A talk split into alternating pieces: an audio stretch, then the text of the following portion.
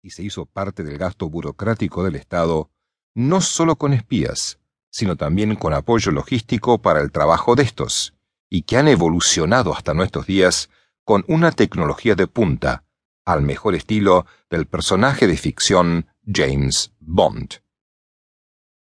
Antes de la Primera Guerra Mundial, había llegado al mundo la primera de toda una generación de grandes espías del siglo XX, Matahari.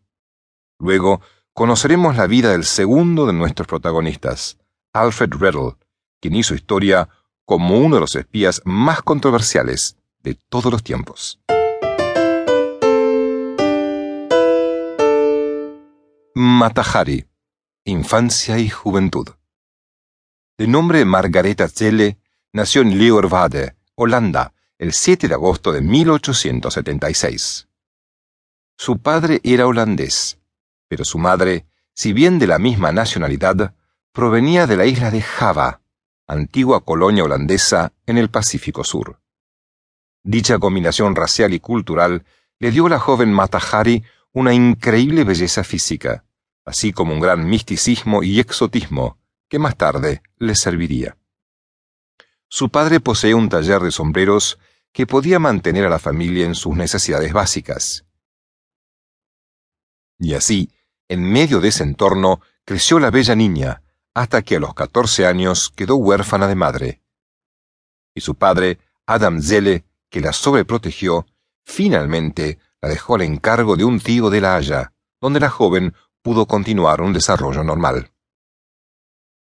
Desde joven, los hombres caían bajo el complejo de Lolita que esta bella muchachita inspiraba. Y eso fue lo que le causó más problemas que la orfandad o el dinero.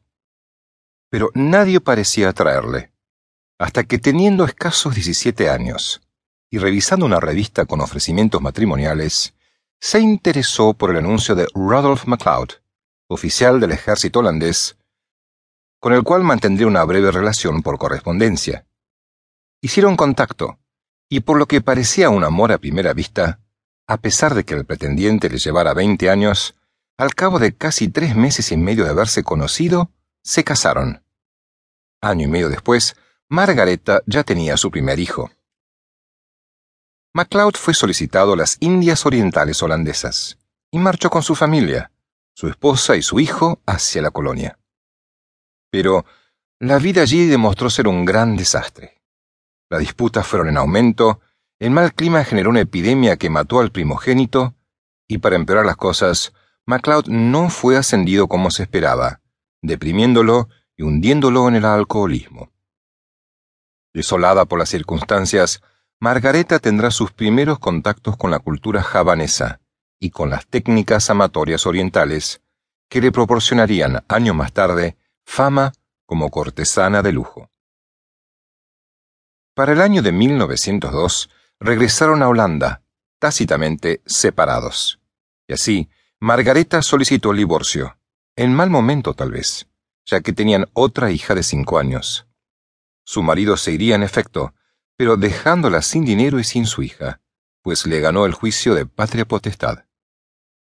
Como se conocía bien a través del espejo, la joven, una vez marchado el marido, sabía que la única arma que tenía para sobrevivir era su belleza física. Sus andanzas por Europa. En primer lugar marchó a París, principal urbe de la época, a buscar fortuna, pero cuando la joven madre se instaló allí, se llevó la gran sorpresa que no todo era color de rosa. Con pocas monedas en los bolsillos, padeció hambre, pero su belleza se mantuvo incólume, hasta que consiguió un trabajo como modelo para fotografía, mal pagado, por cierto, y tuvo que regresar a Holanda. En 1904, luego de buscar arduamente un empleo, fue admitida en el Circo Molière, donde se presentaba montando caballos en diversos números bajo su primer nombre artístico, Lady MacLeod, en honor a su ex esposo. El director del circo vislumbró en ella cierto potencial, por lo que le dio un papel más osado, un número de baile pícaro. Tuvo que aprender a bailar, contornearse provocativamente y a desinhibirse frente al público varonil que la vería a menudo.